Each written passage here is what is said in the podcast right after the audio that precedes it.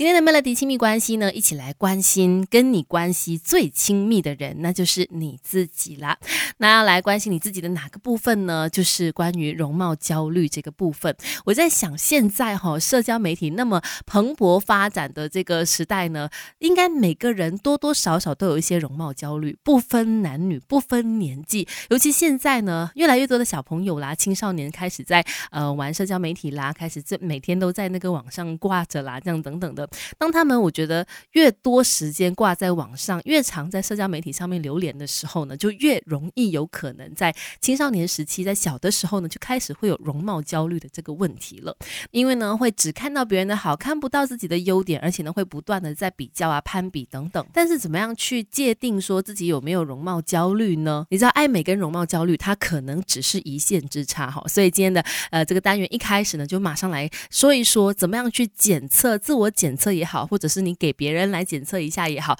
呃，说怎么样来去发现自己有没有容貌焦虑呢？有几点可以来去留意的。第一个就是呢，会常常对别人问同样的一个问题，就是常常会问别人说：“哎，你觉得我的这个鼻子怎么样？哎，你觉得我眉毛这边有修的 O 不 OK？” 而且他是一直重复问同样的问题哦，就是即使你已经回答过他了，哎，我觉得你的鼻子很好看呐，或者你的眉毛没有问题呀，修的蛮好的，可是他还是会隔了一段时间又跑出来问你说：“哎，你觉得我这个眉毛这里是不是歪了？我就是已经弄了很久，可是我还是觉得它长得歪歪的这样子。”他一直 你知道吗？就是纠结在那个问题上，经常对于他的样子啦、容貌啦、脸部啦，会去询问大家的意见。然后再来呢，他也会对于自己的容貌有明显过度的担心、紧张、焦虑，会怀疑自己的穿着啦、妆容好不好看啦、外形怎么样、身材好不好啦等等的。就算其他人已经给他很正面的回答了，哎，我觉得你很好啊，他依然还是会感觉到非常的焦虑跟担心。再来就是呢，呃，有容貌焦虑的人呢，通常他们在拍照的时候是一定要使用滤镜，或者是一定要修图的。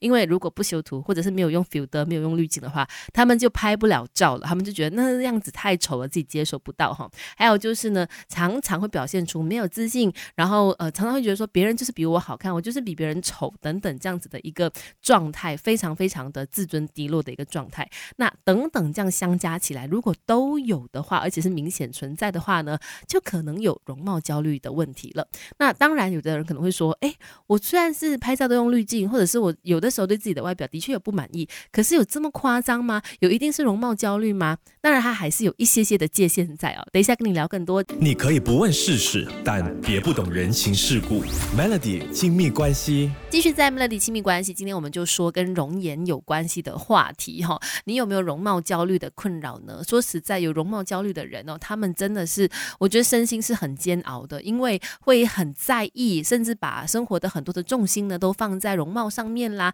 身材上面啦，以至于影响到他们的生活。你很难想象这些有容貌焦虑的朋友，可能真的稍微严重一些的，他可能会真的会花很多钱或者很多的心思去想要改变他现在的这个状态。可是呢，严重的是他越想要改变，他反而越没有自信，过得越不快乐。所以这是非常不健康的一个心理状态哈。可是难道说像刚才说的检测法，每次我拍照的时候就需要用 filter，或者我一定要修图，又或者是我经常对我的外表可能不满意啦，常常要问别人意见啦，真的有这么严重，就属于容貌焦虑吗？这里有一个个小小的这个界定的位置哈，就是通常一般人啦，你去问别人说，哎，你觉得我这个发型怎么样？O 不 OK？适不适合我？当别人给你一些回馈了之后呢，通常你是可以接受，或者是呃，你会觉得哎，那就 OK，就安心的了。可是有容貌焦虑的人，他得到了那个答案之后，即使所有的人都跟他说很好、很好、很 OK、很好看、很很棒等等的，他还是会觉得说不行、不好看。你们一定是在安慰我的，我一定是很糟糕，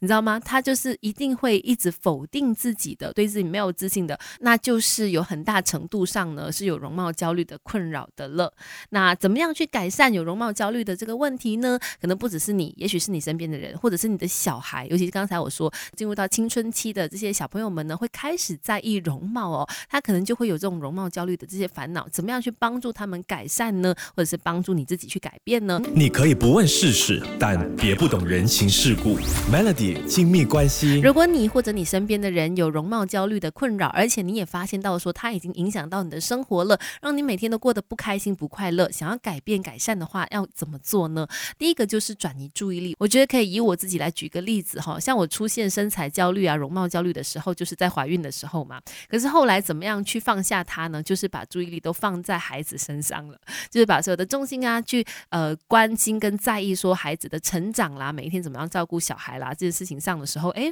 我就慢慢忽略跟忘记到说，哎，我其实曾经有很在意说能不能够瘦下来啦，皮肤松弛啦，或者是其他的困扰，就是就忘记了。所以转移注意力，它是一个我觉得蛮有效的方式。那当然再来的话，如果你的容貌焦虑它是出现在你每一次刷完手机，看到别人社交媒体上面的照片都很美、很瘦、很漂亮、很帅、身材很好这样的时候呢，那就是表示说你需要减少去浏览社交媒体的这个时间了。相信这一点呢，也可以用在青少年上面哈。像青少年他可能是有同才压力啦、同学啦、朋友啦，怎么怎么样啦，然后可能弄了头发啦，或者是诶做了怎么样的这个服装的变化啦，让他们感觉到有这个容貌的焦虑的话呢，那么可以做的就是除了远离像刚才我说诶减少使用社交媒体之外呢，再来就是自我的肯定了。可能身为家长的你需要更多的去引导小孩看到其他自己的优点，把专注力呢着重在自己好的地方上面，而不是一直去看自己